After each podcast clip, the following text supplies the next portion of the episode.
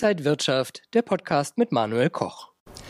Der Ukraine-Krieg wirft gerade viele Schatten, natürlich in erster Linie menschlich gesehen. Wir schauen heute mal auf die wirtschaftliche Lage und vor allen Dingen auf Rohstoffe. Und da war einiges los in den letzten Wochen. Wir schauen auf Öl, auf Gold, Platin, Palladium. Das alles jetzt beim Rohstofftalk präsentiert von Xetra Gold. Herzlich willkommen hier von der Frankfurter Börse.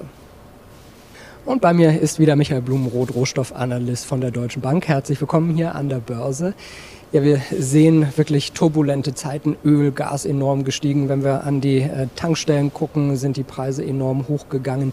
Wie stark können denn da Preise noch nach oben gehen? Ja, ähm, schönen guten Tag, Herr Koch. Ähm, auch von mir erstmal, na klar, das menschliche Leid steht im Vordergrund. Ähm, das kann man ja leider da nicht wegreden, aber auch ähm, wirtschaftliche Auswirkungen machen sich immer mehr bemerkbar. Und dann natürlich, Sie haben es erwähnt, Energiepreise in erster Linie. Wir haben da wirklich einen riesigen Schub nach oben gesehen für die Energiepreise, insbesondere Öl und europäisches Erdgas. Naheliegenderweise die Ölpreise fast bei 140 Dollar pro Barrel. Das war jetzt schon sehr nah an den Rekordhochständen von 2008. Ähm, 13 Jahreshoch gewesen. Jetzt haben wir dann auch danach wieder einen Rücksetzer gesehen. Wir sind so Richtung 100 Dollar pro Barrel wieder zurückgekommen. Ähm, woran liegt das? Ähm, momentan ist es ja noch so, dass das Öl und Gas aus Russland tatsächlich in, zu großen Teilen noch in Westeuropa ankommt. Also weder hat Russland den Gashahn zugedreht, noch haben wir ähm, Westeuropäer uns den Amerikanern angeschlossen und Sanktionen was Öl und Gas angeht, gegen Russland gegenüber ausgesprochen. Also momentan fließt das Ganze. Laut den letzten Meldungen fließt sogar das Erdgas unter der Ukraine Richtung Westeuropa. Ähm, deswegen sind die Preise dann auch wieder ein ganzes Stück zurückgekommen. Die Frage ist natürlich, ähm, wir hoffen ja alle, dass das Ganze jetzt sich irgendwie deeskaliert, dass sich doch eine Lösung finden lässt, ähm, diplomatische Lösung, dass der Krieg möglichst bald zu Ende ist. Und dann wäre natürlich jetzt wahrscheinlich äh, für den Moment die, der Öl- und Gaspreis nach oben ausgereizt. Aber mittelfristig ist es natürlich schon so, die Europäer haben ja auch schon gesagt, wir wollen weg vom ähm, russischen Energieexporten, wir wollen äh, das irgendwo anders auf der Welt besorgen. Und das spricht dann mittelfristig doch eher für ein weiter hochbleibendes Niveau können Anleger, auch wenn es vielleicht jetzt eine schwierige Frage ist, aber können Anleger davon auch irgendwie profitieren? Ja, geht auf alle Fälle schon. Das ist natürlich jetzt erstmal für uns hier in ähm, Europa unangenehm, gerade in Deutschland. Wir sind große Energieimporteure, wir holen alles von draußen rein. Also für uns wird es erstmal alle richtig teuer. Jetzt die nächste Abrechnung, die Wohngeldabrechnung, da sehe ich auch mit Grausen entgegen. Gibt natürlich schon Möglichkeiten. Es gibt ja auch Länder, die profitieren davon. Natürlich gerade im Mittleren Osten, Südamerika, in Lateinamerika gibt es sehr viele Länder, Kolumbien zum Beispiel, die jetzt einen sehr starken Ölexportüberschuss dann haben werden. Ähm, Saudi-Arabien ist natürlich auch ganz klar und andere Länder, die Öl fördern, Öl produzieren. Und Anleger könnten jetzt einerseits zum Beispiel schauen, dass sie jetzt ähm, entweder die Indizes oder Aktien der Firmen kaufen, die jetzt von den hohen Ölpreisen profitieren. Andererseits gibt es natürlich auch hier in Europa Möglichkeiten oder gerade hier in Deutschland über Zertifikate, Optionsscheine und ähnliches da auch ähm, quasi seine nächste Tankrechnung oder Ölrechnung zu hedgen. Man kann dann so einen Upside Call oder ein Zertifikat kaufen. Wenn das Zertifikat hochgeht, profitiert man darauf zahlt dann halt mehr am Tank, aber profitiert ähm, auf den Gewinn, den man auf sein Investment hat. Also so gewisse Möglichkeiten gibt es da schon. Das ist natürlich alles sehr kleinteilig wahrscheinlich, aber der Anleger kann sich durchaus mal umschauen. In so schwierigen volatilen Zeiten schauen Anleger gerne auf einen sicheren Hafen. Gold wurde vermehrt angesteuert. Man ist sogar wieder über die 2000 US-Dollar pro Feinunze gegangen. Wie viel Potenzial hat Gold? Ja, jetzt eine schwierige Frage jetzt momentan. Also wir haben tatsächlich 5 Dollar haben wir das Allzeithoch verfehlt in US-Dollar betrachtet, aber in Euro 1900 Euro pro Unze. Also da haben wir tatsächlich ein neues Allzeithoch gesehen für Gold.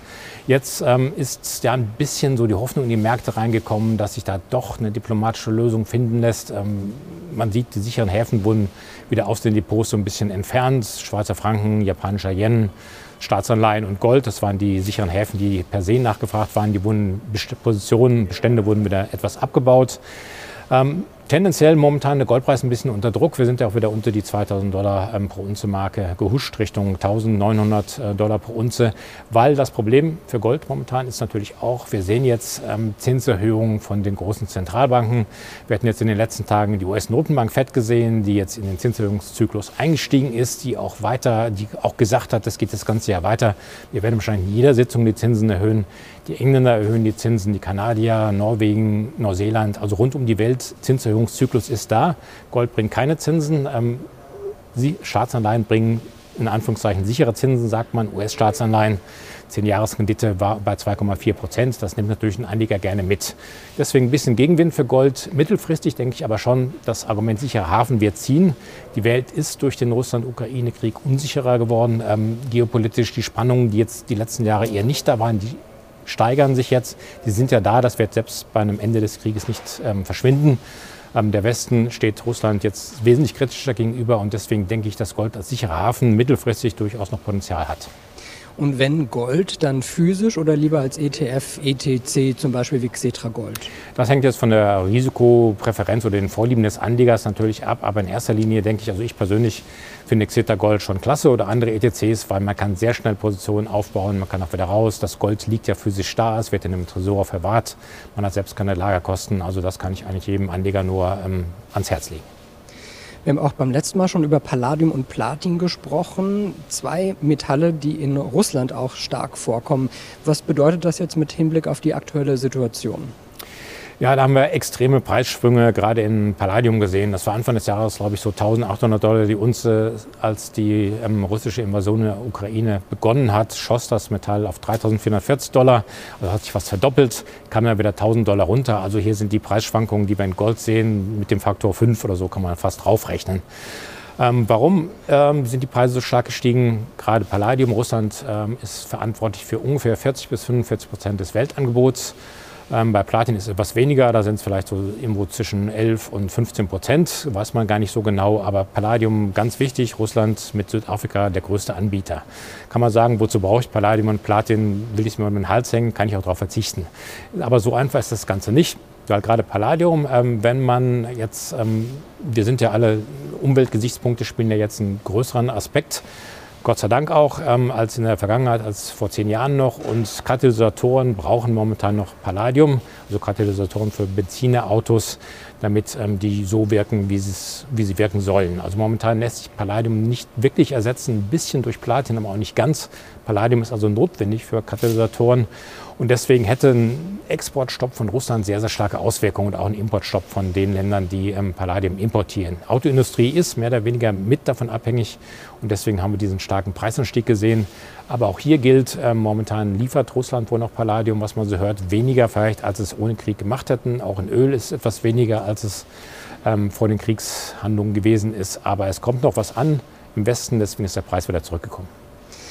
Auf Palladium und Platin können wir vielleicht verzichten, auf Weizen vielleicht nicht ganz so sehr. Russland ist aber auch ein wichtiger Weizenproduzent. Was kann man da erwarten? Ja, das ist absolut vielleicht das größte Problem. Sie sagen es ja auch, auf andere Sachen kann man mal verzichten, dann fährt man am Wochenende mal weniger weg und hat eine Tanklagerung weniger.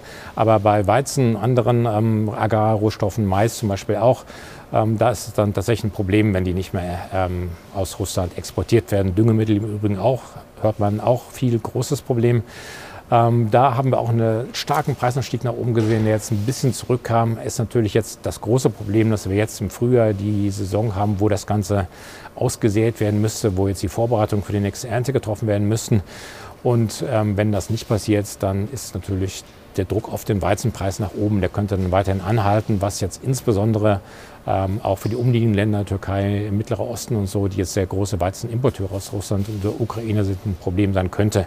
Also hier ist etwas, was tatsächlich, ähm, wo die Welt, auch die Politik sich Gedanken darüber machen muss, ähm, wie man jetzt da irgendwelche Hungerkrisen oder ähnliches vermeiden will. Man muss es vermeiden, soweit es geht.